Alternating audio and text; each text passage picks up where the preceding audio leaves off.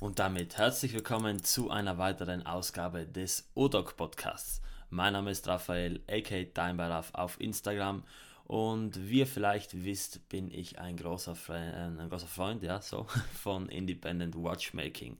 Und äh, gerade deshalb und auch weil wir äh, letztens ja die Folge mit Marco von Swiss Watch Gang über diese Independent Watchmakers gemacht haben, darf ich heute einen äh, Gast bei mir begrüßen, nämlich den lieben Felipe Bikulik. Hallo Felipe.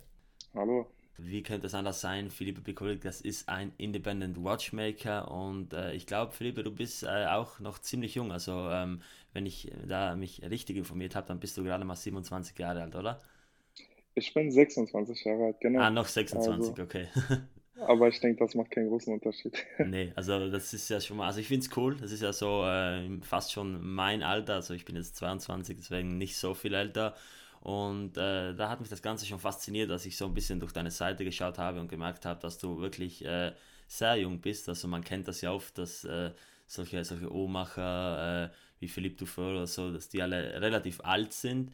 Und hier haben wir mal äh, so das komplette Gegenteil. Also von dem her ähm, finde ich das ziemlich, ziemlich cool. Ich glaube, da äh, können auch viele Zuhörer von uns äh, so ein bisschen, ähm, ja, das, also das so ein bisschen nach, nicht nachvollziehen, aber du weißt schon, ich meine, also die, Zuh die Zuhörer finden das sicher auch interessant, wenn man jemand so jung ist, gerade in diesem Independent Watchmaking.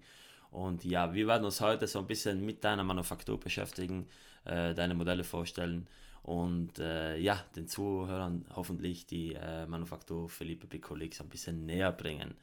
Philippe, wie geht's dir? Mir geht's sehr gut, Gott sei Dank. Und selbst? Ja, mir geht's auch gut. Es freut mich, dass wir heute gemeinsam aufnehmen. Und ich würde sagen, bevor wir jetzt äh, zu deinen Noten kommen, ähm, ja, kommen wir technisch gesehen nochmal zu deinen Noten. Also wir machen jetzt immer den Audio Wrist Check. Und da würde mich mal interessieren, Philippe, was trägst du heute an deinem Handgelenk? Ja, heute trage ich ähm, meine limitierte Uhr aus der ersten Kollektion, die ich ähm, 2018 veröffentlicht habe.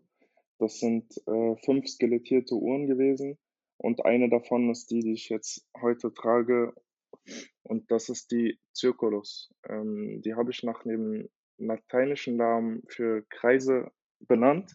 Äh, die, denn wenn man die sich anschaut, die kann man auf der Website sehen, ähm, die hat die Platine, die Grundplatine habe ich so skelettiert, dass sie überwiegend aus Kreisen besteht. Genau. Okay, ja, da werden wir auf jeden Fall nochmal in die Show Notes einen Link reinpacken, damit ihr euch die anschauen könnt. Ich äh, habe mich im Vorhinein schon ein bisschen so mit deinen äh, Namen befasst bei den Uhren, da möchte ich auch ganz später nochmal dazu kommen. Also, äh, wenn ich mich richtig äh, hier verstehe, also ich hatte nie Latein in der Schule, aber dann glaube ich, sind das alles lateinische Namen, oder? Äh, von der ersten Kollektion, richtig. Okay, Okay, sehr cool. Ja, kommen wir gleich darauf zu sprechen. Vorhin noch kurz mein Audio Risk Check. Ich trage heute eine Uhr, die nicht mir gehört. Und äh, zwar habe ich mir von meinem guten Kollegen Alex, aka Watch auf Instagram, seine Psycho SNK 063J5 ausgeliehen. Ja, das habe ich gerade abgelesen. Also bei Psycho-Referenzen bin ich nicht gerade der Beste. Äh, Arabic-Teil äh, haben wir damals in Dubai mitgenommen und ah, ja, cool. ist eine coole Uhr, so für ein paar Tage zu testen. Äh, tatsächlich ziemlich hoch so aber mhm. ich glaube, die kostet äh, da drüben mit Steuern und so weiter ja 150 Euro um den Dreh und da macht man auf jeden Fall nichts falsch. Ja. Nee, okay, aber heute bitte? Das ist ein Schnäppchen, ja, das ist gut. Ja, absolut. Also für den Preis, äh, da war ich auch ganz davon überzeugt. Und äh, ja, die haben sich jetzt tatsächlich, äh, glaube ich, vier meiner Freunde ge geholt und äh, sind alle überglücklich damit. Also kann man nicht viel falsch machen. Okay, aber heute soll es definitiv nicht um Psycho gehen, äh, sondern um deine Ohren. Und äh, Philippe, hol uns jetzt mal so ein bisschen ab. Wer ist Felipe Bikulik und wie kommst du eigentlich zum Thema Uhrmacherei? Ja, also wie du schon gesagt hast, ich bin äh, 26 Jahre alt und ich komme aus Berlin ursprünglich, habe brasilianische Wurzeln und äh, das ist, denke ich, dann auch, was deine Frage beantworten wird, wenn du fragen wirst, äh, warum lateinische Namen. Äh, das habe ich so ein bisschen da herausgenommen. Ich wollte eine kleine Verknüpfung. Und ähm, genau, ich komme aus Berlin, habe hier mich schon als Jugendlicher sehr für Uhren interessiert und ähm, auch für Technik und Handwerk. Mein Vater ist auch Handwerker und äh, er ist zwar kein Uhrmacher, aber ich habe immer gemerkt, ich wollte irgendwas mit meinen Händen machen. aber auch mit meinem Verstand. Ähm, und Astronomie hat mich auch immer sehr interessiert, was auch ein großes Ziel von mir ist. Dazu können wir aber später kommen. Und dann habe ich mich natürlich für die Uhrmacherei interessiert und bin dann nach Glashütte gegangen, 2013 in die Uhrmacherschule, nicht in einen Betrieb, äh, habe eine schulische Ausbildung angefangen. Genau, und so bin ich dazu gekommen auf jeden Fall. Okay, also wenn man auf deiner Webseite sich so ein bisschen umsieht, dann liest man ein Zitat von dir, nämlich äh, ich suchte ein Uhrwerk, das meinen Ansprüchen und Vorstellungen genügt, bis ich mich selbst an die Arbeit machte. Und ähm, erzähl mir mal so ein bisschen, Philippe, was hat dich an den Uhrwerken, die es so gab, also ähm, an den ganzen ja. Manufakturwerken, Ätherwerken, alten Taschenuhrwerken, was war da dieser Punkt, der dich dazu äh, inspiriert hat, eigene Uhren zu bauen? Also auf jeden Fall geht es um zwei Aspekte. Es geht einmal darum, was das Design angeht natürlich. Ähm, ich denke, jeder, der, jeder Uhrmacher, jeder von uns Independent Watchmakern äh, hat seine eigene Vorstellung, wie ein Uhrwerk auszusehen hat und keins davon ist falsch. Äh, damit will ich auf keinen Fall sagen, dass die anderen nicht richtig sind oder nicht gut sind. Auf jeden Fall gibt es sehr gute, auch bessere als meine. Aber ich hatte andere Vorstellungen und die wollte ich umsetzen. Und ähm, meine Umsetzung kann man ja mittlerweile zum Teil sehen. Und das ist das, was ich damit sagen will. Mhm, okay, sehr cool. Also, wie wir sehen, hast du dann einfach das Thema so selbst in die Hand genommen und hast gesagt, äh, jetzt baue ich meine eigenen Uhren. Wann kam es dann dazu, dass du gesagt hast, du gründest jetzt deine eigene Manufaktur? Also ich war bei, bei es, es kam sehr schleichend, es kam auch gar nicht so geplant. Ich war erst, wie gesagt, in der Uhrmacherschule und äh, wurde dann abgeworben von Kudoke, äh, den hier viele Zuhörer wahrscheinlich kennen. Aus Hamburg, oder? Aus Dresden. Ah, aus Dresden. Okay, dann habe ich, dann verwechsel ich da mit jemand. Ah, wahrscheinlich mit Henschel, genau. Genau, auf jeden Fall, dort habe ich sehr viel skelettiert und vorher war ich bei Philipp Nietzsche im Praktikum und der hat mich überhaupt auf dieses Skelettieren gebracht. Die beiden kennen sich ja auch sehr gut und haben sich unterhalten und dadurch bin ich dann zu Kudoke gekommen. Ähm, dort bin ich dann gewechselt zu Rolf Lang, das ist der Vater von Marco Lang, Gründer von Lang und Heine. Äh, dort habe ich auch etwas in der Entwicklung mitgewirkt und ähm, auch ein Skelettmodell mit ihm äh, zusammen entwickelt, was sehr Spaß gemacht hat. Ich habe halt ähm, bei, bei Rolf Lang dann auch ein bisschen so ausgelebt, was in meinem Kopf war. Äh, konnte halt dieses Modell nach meinen Vorstellungen ent, äh, entwerfen. Und ähm, dann konnte ich das aber nicht mehr lange bei ihm äh, weitermachen, leider. Ich, die Zusammenarbeit war sehr schön, aber ich musste zurück nach Berlin, weil er wohnt in Bad Gottleuba, das ist ein Dorf, wo der Bus ab 16 Uhr nicht mehr fährt. Und, ja, äh, ich weiß, was du meinst. Ist, Bei uns äh, relativ ähnlich hier. das ist für einen Berliner ein bisschen hart, äh, weil ich bin sehr viel Trubel gewohnt eigentlich und dass man immer überall alles bekommt, was man braucht. Und äh, genau, deswegen bin ich zurück nach Berlin und habe dann ähm, sozusagen, weil es hier nichts gab, hier gibt es ja niemanden, der jetzt wirklich handgefertigte Uhren macht. Deswegen habe ich mich selbst an die Arbeit gemacht und habe ähm, langsam angefangen. Also ich habe für mich erstmal eine Uhr gebaut, äh, die, die sehr versteckt ist, weil ich die nicht sehen kann, ähm, weil sie mir nicht gefällt mittlerweile. Und dann habe ich weitergemacht für meine Mutter und für meinen Vater. Und dann kam irgendwann ein Freund und hat gesagt, hey, ich finde das cool, was du gemacht hast ich hätte gern eine mit einem Löwenkopf drauf. Habe ich gesagt, okay, cool. Anscheinend äh, gefällt es den Leuten. Ich war damals noch nicht so selbstbewusst. Und ähm, deswegen hatte ich auch gar nicht daran gedacht, jetzt wirklich eine Marke zu gründen. Aber so hat es dann angefangen, dass ein Freund kam und dann der nächste und dann wollten sie haben. Ne? Und so hat es begonnen. Also dann waren das anfangs äh, einfach deine Uhren, die du so gebaut hast, aus äh, reiner Leidenschaft und natürlich äh, also aus einem, aus einem beruflichen Aspekt heraus und durch dein Umfeld praktisch kam es dann zur Marke? Ist eigentlich ein, ein sehr, sehr schöner Einstieg, so, oder? Genau, also es war nicht so, dass ich gedacht habe, hey, ich äh, will ähm, Geld machen, was mache ich? Uhren, Mhm. sondern es war eher andersrum. Ich mag Uhren, ich liebe Uhren, ich will Uhren bauen und dann kamen Kunden. So eher war das, genau. Ich glaube, das ist auch der bessere Weg. Also ähm, ich vergleiche es immer so ein bisschen, ähm, also wenn man sich das alles ansieht, dann findet man äh, beispielsweise auf Plattformen wie TikTok oder so immer wieder Leute, die sagen, ja, sie haben jetzt ein eigenes Uhrenlabel, so unter Anführungszeichen, Mhm. die dann irgendwelche Uhren von AliExpress kaufen, die dann äh, im, im, im allerbesten Fall noch irgendwie personalisieren, aber das wahrscheinlich auch nicht und die dann äh, so vertreiben, als wäre es dann ihre Uhr mit ihrem Design, mit einer Bremsscheibe äh, auf dem Ziffernblatt, die sich dann dreht, so, äh, also nicht das Independent, was ich so äh, bevorzuge, ja. Nein, das Aber auf ähm, Fall. genau. Äh, Felipe, bei deinen Uhren, also ich glaube, das ist so eine Frage, die natürlich äh, sich unsere Zuschauer auch gerade stellen, äh, gerade so bei Independent. Wie sieht es da aus? Was verwendest du da für Werke? Machst du Werke selbst? Also kannst du uns da mal so ein bisschen was Mhm. vom technischen Aspekt erzählen? Also ich glaube, du hast äh, hauptsächlich Handaufzugs, weil ich habe einen Chronographen gesehen mit einem sehr, sehr schönen äh, Layout, also mit einem Totalisator auf der 12.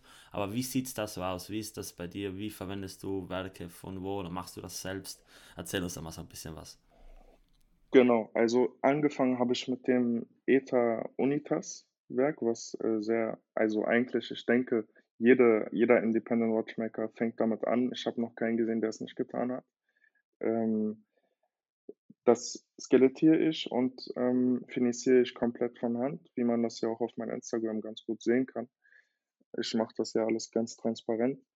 Und der Chronograph, den du gesehen hast, das ist ein das basiert auf einem 7750, wo ich die Platinen zum Teil neu gemacht habe, selbst gemacht habe, weil die alten gar nicht zu skelettieren sind ordentlich und ähm, da kann man gar nicht viel machen. Das sollte aber so aussehen, wie ich es mir vorstelle, deswegen habe ich dann halt wieder dieses, äh, ich nehme es selbst in die Hand genommen. Ähm, genau. Und es ist geplant, auf jeden Fall eigene Werke zu machen. Ich will auf jeden Fall weg davon, äh, beziehungsweise nicht komplett. Ich möchte dabei bleiben, dass ich skelettierte und finisierte, aufgearbeitete Uhren habe, wo Uhrwerke drin sind, die schon existieren. Und ich will dann noch eine Linie bringen, wo ich Komplikationen rausbringe. Das ist das, was ich in der Zukunft plane. Okay, also ich finde den ganzen Aspekt ja schon mal äh, sehr cool, wie äh, du vielleicht weißt oder eher nicht so. Also ich bin persönlich, also es gibt ja immer die Leute, die sagen, für mich muss eine Uhr ein Manufakturwerk haben. So. Und äh, ich zähle mich da nicht dazu. Also ich bin äh, vollends, vollends zufrieden, wenn meine Uhr ein funktionierendes, solides Werk hat. Also ich sehe das da eher aus einer technischen Perspektive. Ich war eine Zeit lang äh, selbst beim Uhrmacher als Praktikant und habe dort Mhm. meine eigenen Uhren serviciert. Von dem her kann ich da so ein bisschen was nachvollziehen. Und ähm, ich kann da auch verstehen, beziehungsweise ich würde es nicht anders machen. Also in so einem Fall einfach ein Werk nehmen und da dann eben meine äh, Finissage drauf machen, die Skelettierung, wie ich sie mir vorstelle, weil man sich wahrscheinlich einfach Unmengen an Geld und Zeit und Arbeit spart. Äh, also wenn man jetzt irgendwie ein komplett eigenes Werk, ich meine, das muss ja dann auch mal Langzeit Ja, erprobt werden. Und so kann man halt meiner, also ich vermute, dass man so garantieren kann, dass die Uhren perfekt funktionieren, oder? das stimmt. Also ähm, man kann ein Uhrwerk ja, es gibt ja jetzt verschiedene Methoden, daran zu gehen.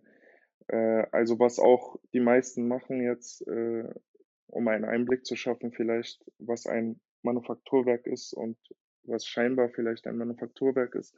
Es gibt viele, die nehmen die Rädersätze und äh, machen einfach ein, eine neue Platine, eine neue Grundplatine und neue Räderwerksbrücken.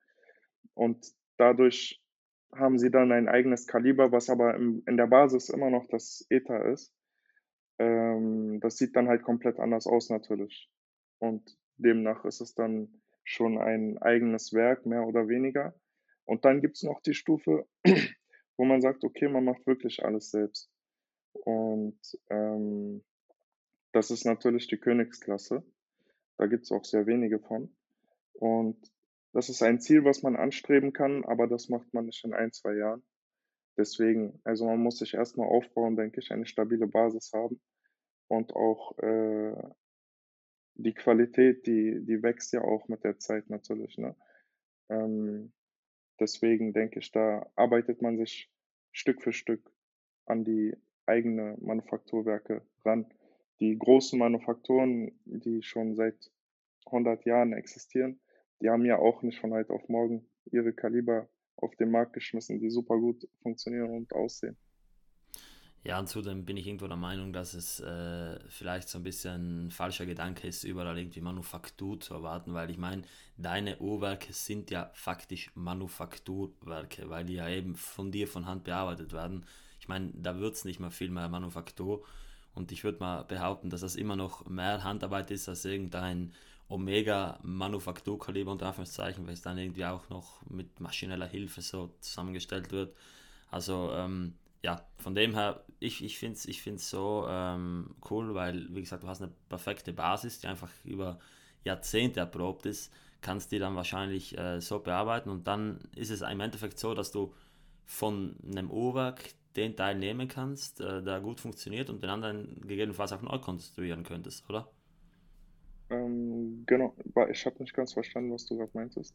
Ja, ich kann mir vorstellen, dass man zum Beispiel gerade so einen Part wie die Hemmung äh, manchmal von irgendwann das übernehmen könnte, wohingegen man vielleicht äh, das Räderwerk jetzt vielleicht eigens anordnet, wenn man beispielsweise aus einem runden Werk ein Formwerk machen will, oder? Genau, das geht auf jeden Fall. Da, da, es gibt sehr viele Möglichkeiten, was man machen kann. Man kann sehr viel übernehmen, man kann auch einige Sachen selbst machen. Und es gibt auch Firmen, die sich auf nur eine Sache spezialisiert haben, die nur Unruhen machen und das so wird ein eigenes Werk eigentlich im Endeffekt meistens erstellt von den Independent Watchmaker. Das ist so der Game. Okay, aber lass uns noch mal ganz kurz aufs Skelettieren zurückkommen. Also äh, du warst da bei Kudoke und da ist ja so gesehen ein absoluter Meister, was die Skelettrage anbelangt. Und ich glaube, dass das ein Thema ist, ähm, welches manchmal, also oft falsch verstanden ist, weil wenn ich jetzt an skelettierte Uhren denke, dann äh, fallen mir zum einen natürlich diese ähm, komplett von Hand skelettierten feinen Uhren ein. Ich hatte immer direkt äh, eine Uhr von Blancpain im Kopf, also eine Villare, äh, von der ein Bild bei meinem Uhrmacher auf der Wand hängt. Also das ist so immer mein Prototyp skelettierte Uhrbild im Kopf.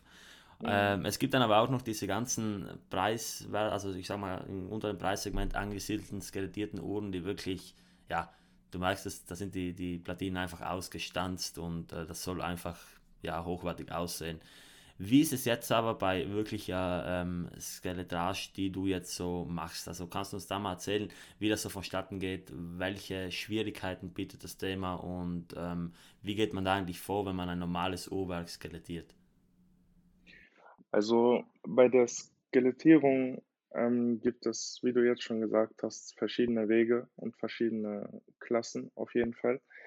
Und so wie Kudoke das macht und äh, ich das jetzt auch natürlich mache, mh, mm, ist, dass wir das Uhrwerk haben, das Basiswerk und uns erstmal Gedanken machen natürlich, in welche Richtung das gehen soll vom Stil. Es gibt ja verschiedene Stile äh, von der Formgebung her. Das ist ja dann vielleicht auch ein bisschen etwas Richtung Kunst. Und wenn man sich dann entschieden hat, in welche Richtung man geht, macht man erstmal Skizzen auf das Basiskaliber und macht das so weiter, bis man zufrieden ist mit dem Design. Also ich mache das persönlich so, dass ich mir das auch aufhänge an die Wand, dass ich das jeden Tag sehe, bis ich, weil es ist eigentlich immer so, dass ich das nach einer Woche ziemlich hässlich finde und dann alles nochmal überarbeite. Und wenn man dann zufrieden ist, dann fängt man an, nimmt das Basiskaliber, nimmt die Platinen und reißt sich das an und bohrt die Löcher, fängt an zu sägen mit der Laubsäge, dann wird das Ganze gefeilt, äh, bis das die Form hat, die es haben soll. Und je nachdem, wie extrem die Finissage jetzt werden soll. Da gibt es ja auch verschiedene Stufen, was die, ähm, was die Phasen angeht, die Anglage. Äh, geht man dann weiter, genau. Aber gibt es da auch irgendwo ähm, so Punkte, wo man irgendwie technisch so ein bisschen was berücksichtigen muss? Also jetzt natürlich, wenn man irgendwo einen Lagerstein hat, dann sollte man den wahrscheinlich nicht ansägen. Aber kommst du auch äh, teilweise so zu, zu, Situationen, wo du dir Gedanken machen musst, inwiefern die Stabilität eines Uhrwerks so beeinträchtigt wird? Weil mir wurde von meinem Uhrmacher damals immer gesagt, ja, sei vorsichtig mit skelettierten Uhren, also die mhm. sind extrem empfindlich und irgendwo ist es ja nachvollziehbar, wenn denn äh, Material von dem Uhrwerk abgetragen wird und dann teilweise bei gewissen Uhren äh, die einzelnen Verbindungen nur noch wirklich an einige müdig sind. Also ist es da, mhm. dass man sich da Gedanken machen muss über solche Stabilitäts- und äh, technischen Aspekte? Also man muss natürlich eine Grundstruktur haben. Wenn man jetzt einfach durch das ganze Werk ähm, Linien zieht und die am Ende frei stehen, dann ist es natürlich selbstverständlich und gesunder Menschenverstand, dass das Ganze bei einem Stoß äh, vielleicht auseinanderkommt und der, das Rad aus dem Eingriff kommt. Aber äh, wenn man da eine Verbindung schafft, und das ist das, was man berücksichtigen muss, dann kann da eigentlich gar nichts passieren. Ne? Okay, also ja, wenn also man jetzt, es gibt ja Stile, zum Beispiel kann man jetzt vergleichen oder Tische, die sehr dünne Beine haben, aber dann eine Verbindung haben unten nochmal zur Stabilisierung. Ah, genau, diese, diese und Stangen, wenn man äh, Metallstangen, ja. Richtig, und wenn man nur die haben würde, dann, dann würde das Ganze hin und her wackeln, weil die Verbindung, weil die Tischbeine viel zu dünn sind. Aber wenn die, die können ruhig dünn sein, aber man muss halt noch gewisse Stabilisierung, für eine gewisse Stabilisierung sorgen durch eine Verbindung an anderen Stellen. Okay, also so gesehen, wie du schon sagst, mit gesundem Menschenverstand sollte das eigentlich äh, ersichtlich sein. Ich, ich meine, es ist jetzt keine wirkliche Brücke, wie es jetzt im, im, im Straßenbau äh, irgendwelchen statischen ja. Belastungen standhalten muss, ist alles ein bisschen filigraner. Ja. Aber äh, ja, also ich finde, wenn es stilvoll gemacht ist, äh, dann bin ich ein großer Fan davon. Aber du machst ja nicht nur ähm, Skelettierungen, sondern auch Gravuren, wie ich äh, auf deinem Modell ZBM gesehen habe. Genau. Das, die Gravur auf der ZBM1, das ist ähm, von mir gezeichnet worden und oder entwickelt worden, die, das Design und das habe ich gemeinsam mit Matthias Köhler, ein Handgraveur, meiner Meinung nach der beste, ähm, gemacht, durchgeführt worden, die Gravur. Äh, viele haben mich gefragt, warum ich nicht graviere. Selbst Matthias hat gefragt, warum ich nicht graviere oder warum ich es nicht lerne. Äh, das hat ganz einfach den Grund, dass ich denke, dass Handgraveur ein eigener Beruf ist. Und wenn man einmal besucht hat, wenn man mal einen Handgraveur besucht hat, dann versteht man, denke ich, was ich meine. Ich habe Matthias öfters in seiner Werkstatt gesehen und der hat da hunderte Stiche und die sind jede, jede einzelne Stiche. Ich habe ihn gefragt, warum hast du so viele Stiche? Hat gesagt, äh, für jede Ecke, für jede spezifische Form hat er einen einzelnen Stiche. Und das macht auch einen guten Handgraveur aus, dass er nicht nur einen hat, womit er alles macht, sondern für jede Form, die er machen muss, hat er einen speziellen Stichel. Und das ist denke ich, so die Quintessenz und das, was ein Handgraveur ausmacht. Genauso wie ein Uhrmacher seine tausend Bereiche hat, sollte jeder in seinem Bereich Profi sein. Ja, und das, wie du schon sagst, da erkennt man ja auch meistens so eine eigene Handschrift. Also ich habe das äh, ganz eindrucksvoll damals auf der Munich Time in München gesehen. Dort waren äh, zwei Grav Graveurinnen oder Gravieren, zwei gravierende Damen von ähm, ja. Alang und Söhne. Und die haben da äh, live vor Ort unter Mikroskop die äh, Unruhkloben graviert und es ist schon echt faszinierend. Also ich kann mir gut vorstellen, dass das nicht eine Sache ist, wie jetzt irgendwie eine Anglage, die man als Uhrmacher eben auch mal dazu macht, sondern wirklich, du brauchst ja, ja einerseits auch irgendwie ein, eine künstlerische Gabe dann eigens für dieses Gravieren nochmal. Und, genau. äh, aber ich glaube, ich habe da wirklich eine äh, sehr, sehr coole äh, Zusammenarbeit geleistet. Also ich, ich werde das jetzt auch nochmal in den äh, Show Notes verlinken. So, die ZBM1, also eine Uhr mit einem äh, sehr dunklen Ziffernblatt, mit einer wunderschönen Gravur. Ähm, sind das eigentlich so irgendwie äh, floristische Muster, oder? Glaube ich. Also, dass das so. Richtig, das ist ziemlich Blätter. floral. Mhm. Und die Farbe ist, das ist Rhodium, das ist rodiniert.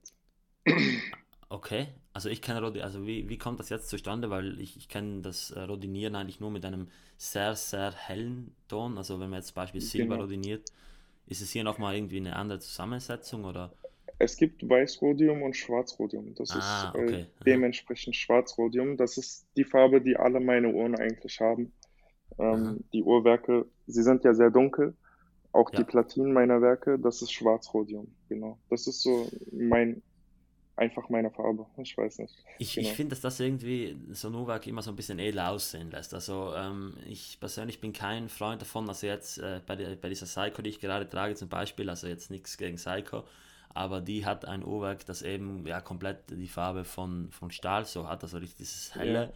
Und irgendwie mag ich es persönlich, wenn Uhrwerk äh, so ein bisschen eine andere Farbe hat. Also ich bin ein großer Fan von FB Jordan mit seinen äh, Gold- oder äh, Messing-Uhrwerken. Das gefällt mir gut, mm, es so einen warmen To- Ton hat. Aber auch so was Dunkles, ähm, wie man es jetzt bei dir sieht oder wie man es auch beispielsweise bei gewissen Uhren von Ming gesehen hat, das äh, gibt einem Uhrwerk schon so eine gewisse, so eine gewisse Eleganz und das mag ich persönlich. Und wenn auf wir jetzt schon von Eleganz sprechen, äh, gibt es noch was, was ich äh, an deinen Uhren sehr, sehr schätze. Da muss ich mich jetzt auch noch mal so ein bisschen einlesen, aber ich wurde davon ganz überzeugt. Und zwar scheinst du auch ein äh, Freund von Steinen zu sein. Auf jeden Fall. Also ich bin, man sieht es bei meinen Uhren, ich denke, überall habe ich Steine drauf. Äh, es ist einfach, ich mag Steine, Edelsteine und ähm, deswegen packe ich mindestens einen drauf auf meine Uhren. Und wenn man keine sieht, dann ist das äh, auf jeden Fall vom Kunden so gewünscht gewesen. Dann ist es ein Unikat oder Customize, äh, Customization. Und ähm, genau, also Diamanten, VVS-Diamanten benutze ich immer. Also wirklich die beste Qualität. Und Rubine, Smaragde, Saphire, egal was der Kunde haben möchte oder ich mir gerade vorstelle. Ich finde, dass das so eine Uhr irgendwie immer so einen, äh, ja, so, ge- so ein gewisses Flair gibt, dass die Uhr nochmal so ein bisschen spannender werden lässt. Also weißt du, was ich meine? Das macht die Uhr nochmal, Mhm. in meinem Kopf zumindest, nochmal so eine, eine Stufe edler, weil es eben Ja, ähm, irgendwie, ist ganz schwer zu beschreiben, aber ich, ich bin großer Fan davon, also das auf jeden Fall. Und du hast es ja eben schon angesprochen, also deine Uhren haben so gesehen alle einen Stein und äh, ich glaube, also vorhin, also wenn ich mir die Uhren so ein bisschen angesehen habe, auf, auf manchen ist er mir jetzt nicht aufgefallen, aber ich glaube auf der 12 verwendest du meistens einen Saphir, oder? ähm, ja, meistens ein Saphir. Also ich finde die Kombination aus Saphiren und Diamanten am schönsten, persönlich. Äh, deswegen habe ich das bei der ZBM1 auch so gemacht. Mhm. Und ähm, aber ich habe auch andere Farben benutzt, auf jeden Fall. Und geht das jetzt so ein bisschen mit dem Uhr, äh, Uhrmacherhandwerk einher, das Fassen von Steinen, oder ist das jetzt nochmal ein wirklich ein komplett anderer Goldschmied, technischer Bereich, den du dir da selbst beigebracht hast, oder? Richtig, also das ist eigentlich Goldschmiedearbeit, das habe ich nicht Mhm. gelernt, das habe ich mir äh, beigebracht einfach. Aber eigentlich sollte man, also die Fassung, die ich mache, das ist eigentlich eine reine Drehbankarbeit. Das könnte eigentlich jeder Uhrmacher, würde ich jetzt so behaupten. Also das ist eine runde Fassung, die dann praktisch über, über dem Stein ein, eingeklappt wird. Genau, eingeklemmt. Das ist ja Mhm. dasselbe, was man eigentlich auch bei Chaton-Fassungen kennt. Mhm, mhm. Also es ist nichts anderes. Es ist jetzt nicht, eigentlich nicht eine Goldschmiedearbeit, nein. Äh, ich muss mich nur ganz kurz entschuldigen, wenn es hier im Hintergrund irgendwie äh, Geräusche gibt. Also bei uns wird gerade hier die ganze Straße aufgerissen, deswegen äh, bitte verzeiht mir das alle. Äh, ist leider momentan so. Ja, ähm, wie du schon gesagt hast, äh, also ein Vorteil, den ich immer bei Independent Watchmakern äh, sehe, den man zum Beispiel bei großen irgendwelchen Major Companies so nicht hat, ist diese ganze ähm, Personalisierbarkeit. Ich habe auch auf äh, deiner Webseite so ein bisschen gelesen, dass man äh, auf Wunsch irgendwelche äh, Teile des Uhrwerks, äh, nicht des Uhrwerks, also irgendwelche Teile der Uhr äh, individualisieren kann. Und ähm, wie geht das Ganze vonstatten? Also wenn ich äh, mir jetzt zum Beispiel eine Uhr von dir kaufe, kann ich dann bereits, äh, bevor ich irgendwie äh, mir eine Uhr ausgesucht habe, da schon irgendwas sagen, ich hätte gern eine Uhr mit solchen Steinen oder wie, wie läuft das ganze Personalisieren bei dir eigentlich ab? Also ich mache einen Unterschied zwischen Personalisieren und Unikaten. Ähm, ein Unikat ist für mich etwas, was es nie wieder mehr geben wird. Und ähm, dementsprechend, wenn du jetzt sagst, zum Beispiel, ich möchte die Sternenhimmel, aber mit einem blauen Stein, dann ist das kein Unikat. Weil es kann auch jemand anderes die Uhr mit einem blauen Stein haben und da kann ich mich nicht limitieren auf eine Uhr. Aber wenn man jetzt kommt, also wie gesagt, du kannst kommen und so machen es auch die meisten, die sagen, ich möchte dieses und jenes Modell haben, aber ich möchte jetzt auf der 3 einen anderen Stein haben, oder? ich möchte vielleicht eine Gravur drauf haben auf der auf dem Zifferblatt oder eine Platine noch, wo eine Gravur drauf ist, dann ist das alles möglich. Und dann wird das Ganze, ähm, besprochen und dann mache ich eine Skizze, je nachdem, wie aufwendig oder ob es etwas ist, was man sich gut vorstellen kann, dann gibt es keine Skizze, wenn es jetzt einfach nur ein anderer Stein ist. Ähm, oder dann gibt es noch die Variante, wenn jemand ein Unikat haben will. Dann bin ich offen für alles. Also, da kann man zu mir kommen und komplett seine Wünsche sagen. Dann fange ich an erstmal mit der Funktion, welche sie die Uhr haben soll. Dann geht's auf auf die Größe der Uhr, des Durchmessers und, ähm, komplett vom Armband zur Schließe, übers Zifferblatt, aufs Uhrwerk, zur Komplikation, wenn jemand eine haben möchte oder nicht. Also so gesehen kann man dann bei einem Unikat wirklich sagen, äh, ich hätte gern meine Initialien irgendwie rein skelettiert und man hat im Endeffekt etwas, was so gesehen, ja, ein Unikat, Ja. das nie wieder gebaut wird. Das Also, das wäre jetzt schon das Einfachste, was man machen kann auf jeden Fall. ja, Ja. okay, das klingt schon mal spannend. Also, ähm, wie gesagt, wenn jetzt jemand so ein bisschen hellhörig geworden ist und ein Unikat sucht, also ähm, ich kann es nur voll und ganz empfehlen. Die Uhren gefallen mir sehr, sehr gut. Und du hast äh, was Magisches angesprochen, also auch der Durchmesser. Ich habe gesehen, dass deine Uhren alle ähm, ja, eine, eine, also relativ groß sind. Also für meine Verhältnisse, du hast viel 40 und 42 Mhm. Was wäre denn da für dich so der, der unterste Durchmesser ähm, bei einem Unikat? aktuell bin Technisch ich bei gesehen, natürlich vom her. ja, also aktuell bin ich gerade bei 41 Millimeter und Mhm. 42 Millimeter, genau. Ähm, ich habe auch 38 gemacht. Eine Okay. Hochzeitsuhr zum Beispiel, die wollten die gleiche Uhr in groß und klein haben. Da habe ich die große mit einem 42 Millimeter Gehäuse gebaut und ähm, einem Unitas-Werk skelettiert. Mhm. Und die kleine habe ich mit einem 7001 Peugeot-Werk gebaut, welches ich auch skelettiert habe, im selben Stil, was gut geht, weil sie die sehr volle Platinen hat. Ah, okay. Also unterschiedliche Werke, aber ähnlich skelettiert und somit so ein ähnlicher Look bei beiden oder? Genau, also wenn man die beiden daneben hält, denkt man wirklich, dass das einfach in klein gemacht wurde. Aha, aha. Und äh, was ja auch das Ziel war. Die haben auch ähnliche Zifferblätter wie bei der ZBM1, nur noch aufgeschnitten gehabt. Das waren dann Unikate sozusagen. Die Mhm. haben auch ihre Initialien auf dem Zifferblatt und ihre Sternzeichen. Und ja, das war Wow. auch ein schönes Projekt. Also das äh, ist, finde ich, sehr faszinierend. Also äh, gerade für so ein äh, bedeutungsvolles Event wie eine Hochzeit, sich da irgendwie äh, von einem Independent Watchmaker wie dir eine personalisierte, also nicht mal eine personalisierte, sondern ein Piece Unique, also eine, ein Unikat zu fertigen, äh, das hat schon, das hat schon was. Das finde ich an sich schon sehr, sehr cool. Ähm, ich möchte mal gerne einen kurzen Schritt zurück machen äh, zu der Anglage. Und zwar ähm, hast du ja vorhin besprochen, dass man bei einem Werk so gesehen äh, nach dem äh, Aus, also nach dem Skelettieren noch die Anglage machen kann. Äh, ich sehe ja immer auf Instagram, dass da verschiedene Uhren verglichen werden, sei es jetzt irgendwie eine Lang und Heine oder eine äh, FP Journe und die dann unter dem Mikroskop fast schon betrachtet werden. Da stellt sich mir jetzt so ein bisschen die Frage, äh, die du mir äh, wahrscheinlich so als Independent Watchmaker beantworten kannst. Wie, also, wie kann ich mir das vorstellen mit eben dieser ähm, Verarbeitungstiefe? Wenn ich jetzt sage, einer hat eine bessere Anglage als die andere, will der andere das nicht besser machen oder will er da nicht mehr Zeit investieren oder ist es irgendwie Können, Talent oder wie, wie kommt man zu wirklich einer perfekten Anglage und, und wie viel aufwendiger ist es, äh, so eine Anglage wirklich perfekt zu machen, als sie sehr gut zu machen? Also kannst du dazu Ja. vielleicht was sagen? Also, also zu Können und Talent will ich kurz mal einen Einsprung machen. Äh, ich denke, da gibt es einen großen Unterschied. Talent ist, ist eigentlich gar nicht so vorteilhaft. Ich denke, Können ist da viel, viel wichtiger.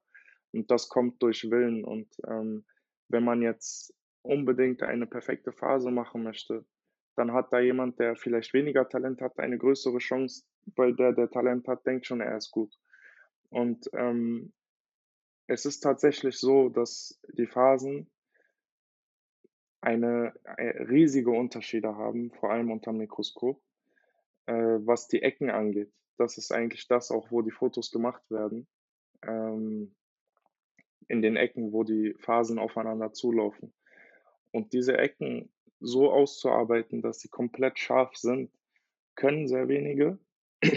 können, kann auch niemand, der einfach nur Talent hat. Äh, der müsste auch sehr viel üben. Das Wissen auch erstmal haben, wie das geht. Das ist nämlich auch ein äh, Geheimnis, das verrät dir niemand einfach so.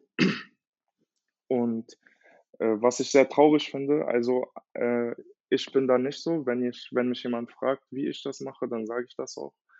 Und ähm, genau, es ist ein leider ein Geheimnis, wie das gemacht wird. Es gibt keine Bücher darüber und ich kenne zumindest keins. Und wenn man das rausgefunden hat, beansprucht es sehr, sehr viel Zeit, sehr viel mehr Zeit als eine normale, einfach nur eine normale Phase, die man ranmacht. Denn eine normale Phase, die man ranmacht, die machen die meisten einfach mit einem Fräser und dann entsteht so eine runde Ecke drin, ne?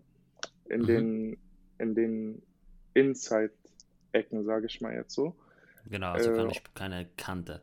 Da gibt es jetzt, genau, keine scharfe Kante. Und eine scharfe Kante aber zu machen, das muss man richtig schön ausfeilen und da muss man das langsam auspolieren. Und da kannst du dir jetzt vorstellen, dass es ein Unterschied ist, wenn du jetzt verschiedene Stufen machen musst mit verschiedenen Pfeilen und Polierpasten, bis du eine Ecke poliert hast, anstatt dass du einfach mit dem Fräser durchgehst. Mhm. Ja, ist gut vorstellbar. Also das mit dem Fräser Zeit. durchgehen ist gar keine Zeit. Das ist ja die normale Phase ranmachen. Genau. Das, da beanspruchst du ja gar keine Zeit für die Ecke. Und dann gibt es halt wieder verschiedene Stufen. Dann, dann poliert man, dann feilt man nur und dann poliert man zum Beispiel. Dann hat man eine teilweise scharfe Kante. Und dann gibt es aber wirklich das Auspolieren und das ist wirklich sehr schwer und sehr viel Zeit beansprucht. Das, das mache ich nicht an jedem Modell meiner Uhren. Ich habe ja eine 900 Euro Uhr rausgebracht. Äh, da ist das zum Beispiel nicht komplett ausgefeilt und poliert. Da ist es aber ansatzweise auf jeden Fall kantig. Es ist nicht einfach gefräst. Das kann man auch gut sehen in den Bildern, die ich mache. Aber da muss auch ein Unterschied da sein, denke ich. Ja, das äh, ist jetzt cool, dass du mir das so verrätst, weil, wie gesagt, ich äh, sehe es ja oft auf einer Uhr, so einen spitzen Winkel, äh, wo dann wirklich eine, eine, Ecke drin ist. Und wenn man sich das jetzt mal vor Augen führt, dass so ein Fräser ja immer einen gewissen Radius hat, dann ist das echt faszinierend für mich gerade, äh, weil ich so ein bisschen realisiere, dass so eine Kante ja, wie gesagt, nicht von einem Fräser kommen kann, sondern da Unmengen an Handarbeit drin stecken. Und äh, ja, da werde ich in Zukunft auf jeden Fall nochmal so ein bisschen genauer hinschauen bei allen Uhren, weil das, äh, ja, das gefällt mir jetzt gerade irgendwie, also dass man das so, sich nochmal so ein bisschen vorstellen kann, wie viel Handarbeit gerade in einem Uhrwerk steckt, das solche Ecken vorweist. Ja, okay, Philipp. Also ich äh, habe nochmal so ein bisschen durch deine Webseite geblättert und mir ist eine Sache aufgefallen, die jetzt vielleicht nicht so wichtig ist, aber ich persönlich äh, finde, dass sie doch auf jeden Fall Aufmerksamkeit äh, verdient hat. Und zwar, wenn man sich jetzt äh, Uhren von irgendwelchen anderen Herstellern ansieht, gerade auch von kleineren, dann findet man oft ja Uhr 1, Uhr 2, Uhr 3 und bei dir ist es ja nicht so. Also du hast deinen Uhren ja äh, Namen gegeben, wie zum Beispiel Festum, äh, Spero oder Fluctus. Und ähm, mich würde da jetzt mal so ein bisschen interessieren, wie kommen die Uhren zu den Namen? Weil ich glaube, da ist ja auch so ein bisschen ein Gedanke dahinter, dass die jetzt nicht einfach eine Nummer tragen. Ähm, nach was oder wie, wie benennst du deine Uhren und was, was denkst du dir dabei? Ja, also ich, ich denke, dich interessieren am meisten die lateinischen Namen hier. Ja, ähm, auf jeden ähm, Fall. Weil, vor allem, weil ich nie Latein in der Schule hatte, deswegen ist das alles so ein bisschen mystisch. Ja, genau das sollte zu einem, sollte es diesen Effekt auch äh, herbeirufen. Und ähm, es geht darum, dass ich äh, zu meiner brasilianischen Familie eine sehr, sehr große Bindung habe. Und ähm, das ist ja eine lateinische Sprache und deswegen dachte ich, okay, ich nehme mal den Ursprung, denn das ist einfach einer meiner Wurzeln und das gehört zu mir und deswegen wollte ich das auch, dass es in meiner Marke integriert ist. Äh, deswegen habe ich Latein ausgewählt. Und die Namen sind entstanden in Form des Designs der Skelettierung. Ich habe dir vorhin erzählt, dass es, wenn man sich ransetzt und jetzt eine Uhr skelettieren möchte, dass man sich erstmal einen Gedanken macht darüber, in welche Richtung das gehen möchte. Mhm. Und wenn du dir die erste Kollektion ansiehst, dann ist auch die erste Uhr, die ich davon gemacht habe, die Kubism. Und Kubism ist der Name in Latein für Kubismus. Und Kubismus ist der Stil von Picasso. Und wenn du dir die Platine ansiehst, also wenn du noch einmal genauer in das Werk reinschaust, mhm. dann siehst du, dass diese, diese ähm, Form des Uhrwerks angelehnt ist an den Stil von Picasso. Okay, ja, mit diesen ganzen, mit diesen Vierlecken hier. Aha. Das genau. Solche Stückchen halt, die aus dem mhm. Design entstehen. Die Stege sind eigentlich die Linien, deswegen habe ich sie sehr dünn gemacht. Und die, die, das Design ist eigentlich das, was nicht da ist. Also es soll ein bisschen so ein kleines Rätsel sein. Es freut mich, wenn das Leute erkennen. Äh, genau, aber es ist, wie du schon sagst, die meisten nennen es 1, 2, 3, deswegen sieht man schon, dachte ich, okay, es ist nicht so wichtig, der Name, aber wenn es jemand sieht und jemand versteht, dann ist es umso cooler. Also ich glaube, dass das, also für mich persönlich wäre das sehr, sehr wichtig, ähm, weil ich finde, dass eine Uhr, wenn man sich da wirklich äh, was dabei gedacht hat und äh, einen das auch wirklich was bedeutet, dann hat die auch einen Namen verdient. Also du, genau. du fertigst ja so gesehen keine, keine Teile für eine Uhr, die dann irgendwie Teil 1, Teil 2 heißen, was ja keine Bedeutung gibt, sondern deine Uhren, die, die haben ja so gesehen eine Seele, behaupte ich jetzt mal so. Und ähm, ja, wie du schon sagst, also jetzt macht es natürlich Sinn, ich äh, zoome hier gerade so ein bisschen tiefer rein.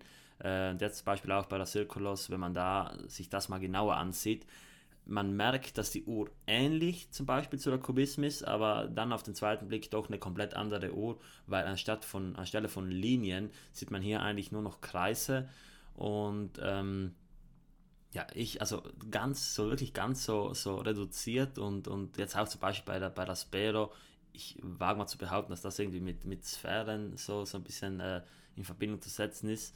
Ähm, jetzt, gibt das, jetzt ergibt das Ganze für mich auch wirklich Sinn. Also wenn man sich das so ansieht und äh, das in, also den Namen in Verbindung mit dem Uhrwerk betrachtet, dann schließt sich der Kreis und äh, ja, ich bin großer Fan davon. Also wie gesagt, wenn eine Uhr dann einen Namen hat und das Ganze so ein bisschen ein, ein schlüssiges Konzept ergibt, das macht meiner Meinung nach extrem viel aus. Genau, das war so der Gedanke dahinter. Okay, cool. Ja, Philippe, äh, erzähl mal so ein bisschen, wer ist jetzt eigentlich der typische Kunde von dir? Also wie kommt jetzt zum Beispiel äh, jemand zu einer Uhr von dir und, und mich würde jetzt mal so genau so ein bisschen erzählen, wer kauft sich eine Uhr von Felipe Bikulik? Ja, also wie gesagt, ich habe so angefangen oder es hat so angefangen, dass Freunde von mir und Freunde von Freunden eine Uhr haben wollten, die mal etwas anders ist. Und ähm, dann habe ich eine Zeit lang versucht, über Juweliere zu verkaufen aber das hat irgendwie nicht so gut funktioniert, es sei denn, ich war dabei. Äh, ich denke, das ist das hängt dann damit so zusammen, dass der dass die Seele da nicht so gut rüberkommt, wenn die Uhr einfach im Schaufenster steht. Vor allem, wenn die Leute den Namen nicht kennen. Und genau, jetzt mittlerweile habe ich ich habe dann irgendwann Instagram erstellt und langsam, langsam mich da reingetastet. Ich bin eigentlich nicht so der Typ, der also ich kenne mich eigentlich gar nicht mit dem Computer aus. Äh, ich bin froh, wenn ich irgendwie eine Word-Datei öffnen kann und äh, Handy genauso. Aber ich habe mich da reingefuchst, habe dann Bilder gepostet, das Ganze aufgebaut. Und das ist eigentlich mein Verkaufsportal und wo ich meine Kunden finde oder die Kunden mich finden. Und sie kommen, sage ich mal, aus aller Welt. Also es ist komplett durchgemixt. Es gibt keinen typischen Kunden eigentlich. Okay, das, also, das hätte ich dir jetzt so nicht geglaubt, wenn du gesagt hast, dass du da äh, nicht so affin bist, was das ganze Computer- und Instagram-Game anbelangt. Also, wer sich deinen, äh, deinen Instagram-Account ansieht, da wird irgendwo vom Gegenteil überzeugt. Also, das äh, sieht so, ja. schon sehr, sehr gut durchdacht, durchdacht aus. Auch mit diesen aufgeteilten Bildern, wo man alles dann groß sieht, wenn man auf den Feed geht. Äh, gefällt mir ziemlich gut. Und ja, zu dem, was du sagst, äh, mit den, mit den ähm, Multibrand-Stores zum Beispiel, ich kann das gut verstehen weil natürlich ähm, gerade bei solchen Uhren wahrscheinlich nochmal äh, der Uhrmacher dahinter auch ganz, ganz viel zu den Uhren dazu zählt. Also ich kann mir vorstellen, wenn, wenn solche Uhren jetzt in einem Schaufenster stehen, neben 100 anderen Marken, dann ist allein schon der Fakt, dass man irgendwelche anderen Marken irgendwo im Kopf hat, äh, der den, der den äh, Indies so ein bisschen die Aufmerksamkeit äh, abgraben könnte. Und von dem ja. her, ja, ist natürlich, wäre natürlich ziemlich aufwendig, aber wenn du da dabei wärst und den Leuten, die Leute wirklich sehen, dass du die Uhren fertigst und da deine Handschrift drauf ist, also ich glaube, das macht schon nochmal so ein bisschen einen Unterschied. Und äh, zu dem, was du noch gesagt hast, also Instagram, ähm, das ist cool. Ich wollte dich eben noch fragen, welche Vertriebskanäle du so nutzt. Und ich glaube und bin überzeugt davon, dass Instagram da wirklich ein Vorreiter ist, weil ähm, gerade diese ganze Independent-Szene dort ja regelrecht am, am, am explodieren ist. Also wir haben es ja letztens äh, mit Marco im Podcast besprochen, als er gesagt hat, dass wirklich äh, gerade durch Instagram man, man, sieht es ja bei, bei Marken, natürlich jetzt auch großen Indies wie zum Beispiel FB Journ oder, oder MBNF und so, die sind ja auch auf Instagram aktiv und mhm. ich habe es damals schon äh, für cool befunden, dass man einfach den Uhrmachern auch mal, äh, auch mal schreiben kann. Also wenn du jetzt, keine Ahnung, bei, bei Rolex zum Beispiel jemand erreichen willst, ja viel, viel Glück, aber bei dir ist jetzt cool, ich hatte dich auch so angeschrieben über Instagram und wir sind direkt in Kontakt getreten und ja. das ist auf jeden Fall äh, eine Sache, die ich, äh, ja, die ich, die ich schätze, oder? Oder wie, wie, findest du das? Also, wie, also steht man dadurch natürlich deiner Meinung nach auch viel mehr in Verbindung zu den Kunden, oder? Auf jeden Fall. Also ich freue mich auch sehr über diese Möglichkeit. Also viele kritisieren ja immer, dass alles immer schlechter wird, aber im Gegenteil, ich denke, es ist die Art und Weise, wie wir damit umgehen, was sich verändert. Und Instagram ist wirklich eine Sache, wo wir international uns alle verbinden können. Das ist sehr schön. Äh, ich meine, dass jemand aus Singapur in einer Sekunde mir schreiben kann und in der nächsten Sekunde antworte ich. Und ähm, man kann sich sogar sehen über den Videochat. Das ist unglaublich. Also ich kann mich noch erinnern und ich bin nicht alt. Als ich ein Kind war, habe ich äh, immer diese Telefonkarten, diese Bananenkarten gekauft, damit ich meine Familie in Brasilien anrufen kann. Und jetzt geht das Ganze umsonst, sogar über Video und äh, auf der ganzen Welt. Und das ist unglaublich. Okay, das finde ich sehr vier, schön. Du, du, du bist vier Jahre älter als ich, aber ich habe keine Ahnung, was Bananenkarten sind. das sieht man äh, was so ein das Jahre waren so, Das war so im, in den in Kiosk und sowas konnte man sich so Karten kaufen, womit du dann im Ausland anrufen konntest. Das ah, konnte man früher okay. nicht einfach so. Also man konnte nicht das Telefon schnappen, einfach anrufen, sondern man musste sich so Karten, Guthabenkarten kaufen. Okay, interessant. Also meine, meine nächste Erinnerung da, äh, die wäre, dass ich ein einziges Mal, glaube ich, in so einer Telefonkabine drin war. Mhm. Ich, ich muss heute mal nachschauen, ob es die da überhaupt noch gibt. Also ich glaube, die, die haben mittlerweile alle ausgedehnt, aber die waren bei uns für relativ verbreitet. Ich glaube, bei ja. dir in Berlin hast recht. Äh, ja, krass zu sehen, wie sich, die, wie sich die Zeit so gewandelt hat und sie bleibt natürlich nicht stehen und ich glaube, das äh, ist auch äh, in der ganzen Uhrmacherei so und da würde mich jetzt äh, abschließend noch so ein bisschen äh, interessieren, ähm, was kommt in Zukunft? Also du hast es schon ein bisschen so angeteasert, aber ähm, erklär uns nochmal so ein bisschen, was, was hast du noch vor, was sind deine Pläne und was können wir in Zukunft von dir erwarten? Ja, also ich bin zurzeit ja dabei, die wie du es schon gesagt hast, die Uhrwerke zu nehmen, wie sie sind und zu, zu verarbeiten. Äh, aber es ist geplant auf jeden Fall ein eigenes Uhrwerk und auch Komplikationen auf, auf den anderen Uhrwerken basierend. Äh, als nächstes kommt die Mondphase. Es ist auf Instagram schon angerissen, das Thema. Es gibt Bilder dazu. Es wird eine Kugel also eine 6 mm Durchmesserkugel, die dann von der einen Seite schwarz rodiniert ist und von der anderen Seite weiß rodiniert ist. Also so und in 3D, oder? Also das ist richtig, so genau. Ah, okay, ja. Da ist zum Beispiel der Chris, äh, der bei uns ja auch äh, Co-Host im Podcast ist, der wird sich dafür bestimmt begeistern können. Der, äh, denn vielleicht kennst du die Uhren von Vincent Della, glaube ich, heißt die Marke. Die haben ja. das auch so mit, mit so einer Kugel und ja, das ist auf jeden Fall eine Sache, die gerade Chris fasziniert. Ich bin auch gespannt. Also Mondphase kann ich mir gerade bei deinen Uhren sehr gut vorstellen. Ja, genau. Das ist auch die Richtung, in die ich gehen möchte, astronomische Uhren. Und ich denke, damit kann man auf jeden Fall rechnen in Zukunft. Okay, das klingt vielversprechend. Also ich glaube, es lohnt sich auf jeden Fall, äh, gerade mal bei dir auf Instagram vorbeizuschauen. Äh, Felipe, jetzt nochmal abschließend, wie kann man dich erreichen? Also ich kann mir gut vorstellen, dass äh, die Zuhörer bei uns jetzt neugierig geworden sind. Wie mhm. lässt sich am einfachsten Kontakt zu dir aufnehmen? Am einfachsten ist es tatsächlich über Instagram. Wenn man Instagram nicht hat, ist das ganz einfach auch über meine E-Mail-Adresse. Da habe ich immer Zugriff. Oder man ruft mich einfach an. Mhm. Also ich gebe es hier nochmal kurz durch, ich schreibe es dann auch in die Show Notes. Auf Instagram findet man dich unter Felipe-Bikulik mit Doppel-L. Und ähm, ich glaube, es reicht allein schon Felipe Bikulik zu googeln, um dann auf deine Website zu kommen, wo man sich äh, einen ziemlich guten Überblick über die von dir gebauten Uhren machen kann. Und äh, ja, Philipp, ich bin auf jeden Fall äh, gespannt, was die Zukunft da noch äh, birgt. Ich hoffe, dass ich irgendwann mal eine Uhr von dir äh, in echt sehen kann, denn ich glaube, äh, mhm. die, Bilder, die Bilder, die werden den, der Schönheit der Uhren nicht ganz gerecht. Also von dem her äh, glaube ich, dass das in echt nochmal eine ganz andere Erscheinung ist. Und ich bedanke mich schon mal, dass du bei uns im Podcast warst. Hat mich sehr gefreut. Es ist für mich immer eine große Ehre und eine Freude, wenn ich äh, so Independent Watchmakers so ein bisschen bei mir haben kann. Äh, da freue ich mich immer sehr. Und ich würde sagen, dass das letzte Wort auf jeden Fall noch an dich geht. Genau. Ich danke dir auf jeden Fall auch für die Einladung. Und ähm, wenn du in Berlin bist, dann kannst du auf jeden Fall mal vorbeischauen und dann können wir zusammen was essen. Das machen wir so. Okay, vielen Dank. Dann äh, wünsche ich euch allen noch einen schönen Tag. Danke fürs Zuhören und bis zum nächsten Mal.